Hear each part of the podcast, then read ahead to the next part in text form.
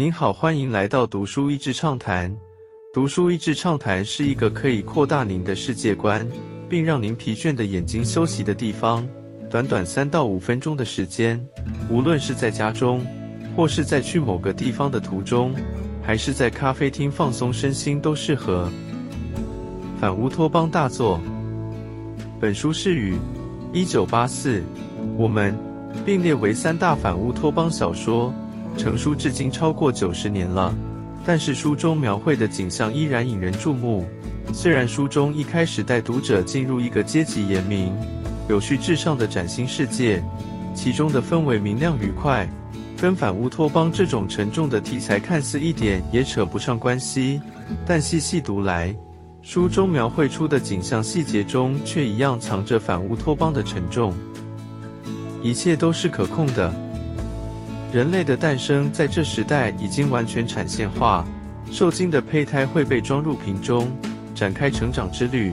过程中的一切被严密计算控制，不同阶级会有不同的配方，使人的身心里产生绝对差异。最后脱贫诞生时，就打从心里对从属的阶级产生完全认同。而制约在出生后依然持续，比如酷炫残酷的书与巨响。花与电极的组合拳，在人的心中创造巨大心理阴影，并透过这些方法使人们的喜好厌恶都精准划一。阿尔法小孩都穿灰色，他们比我们努力太多，因为他们都聪明的吓人。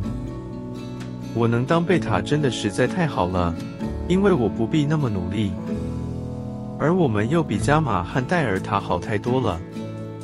加玛很笨。美丽新世界，死于安逸，还是安逸致死？这个世界结构乍看阶级严密无聊，但表面生活却相当光鲜亮丽。每一个阶级都被设定好的规则关在其中，虽然不同阶层的人生活体验不同，但每个人都被规则所满足，没有人是不满的。这是一个没有苦的世界。当然。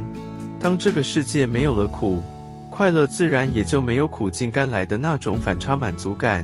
一切的快乐也都是规则规定好的，你的欲望是他的欲望，人人都相同，人人都满足。只要跟着你所属阶级的剧本走，就可以迎来稳定的幸福。这有点像听到身边男性有人买了房扛起房贷时，他们说感觉心里踏实了。也不容易产生不想上班的情绪，不用想东想西，不用想着要不要换工作或居住环境，因为选项已经削减成一个了。这样好吗？这个问题是这本书抛出的第一个难题，但这本书并没有就此停下，还有更多的正等着读者呢。本书的主角是野蛮人约翰。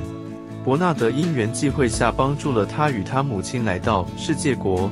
书中，约翰与世界国控制者穆斯塔法、蒙德，还有曾身为阿尔法的伯纳德、伯纳德的文学家好友赫尔墨斯，这四个人讨论世界的桥段，更是精彩中的精彩。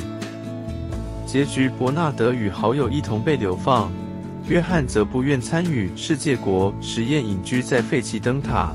但依旧被蜂拥而来的城市人嘲笑白眼，最终上吊而死。全书至此完结，留下了一个看似匆匆却早已有暗示的结局。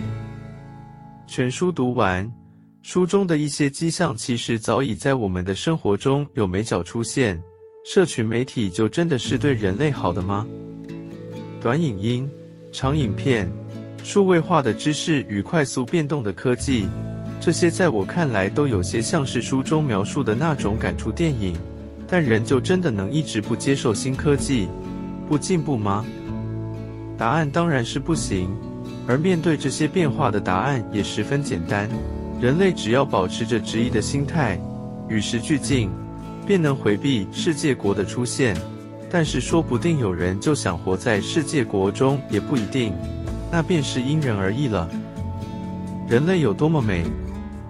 啊，美丽的新世界，有这样的人在里头。莎士比亚，暴风雨。今天的内容就到此为止了。十分感谢大家收听《读书益智畅谈》节目。如果对我们的内容感兴趣，欢迎浏览我们的网站，要是 easy 点 net，或是关注我们的粉丝团“读书益智”，也可以分享给您的亲朋好友。欢迎继续关注我们下一期节目，下次见。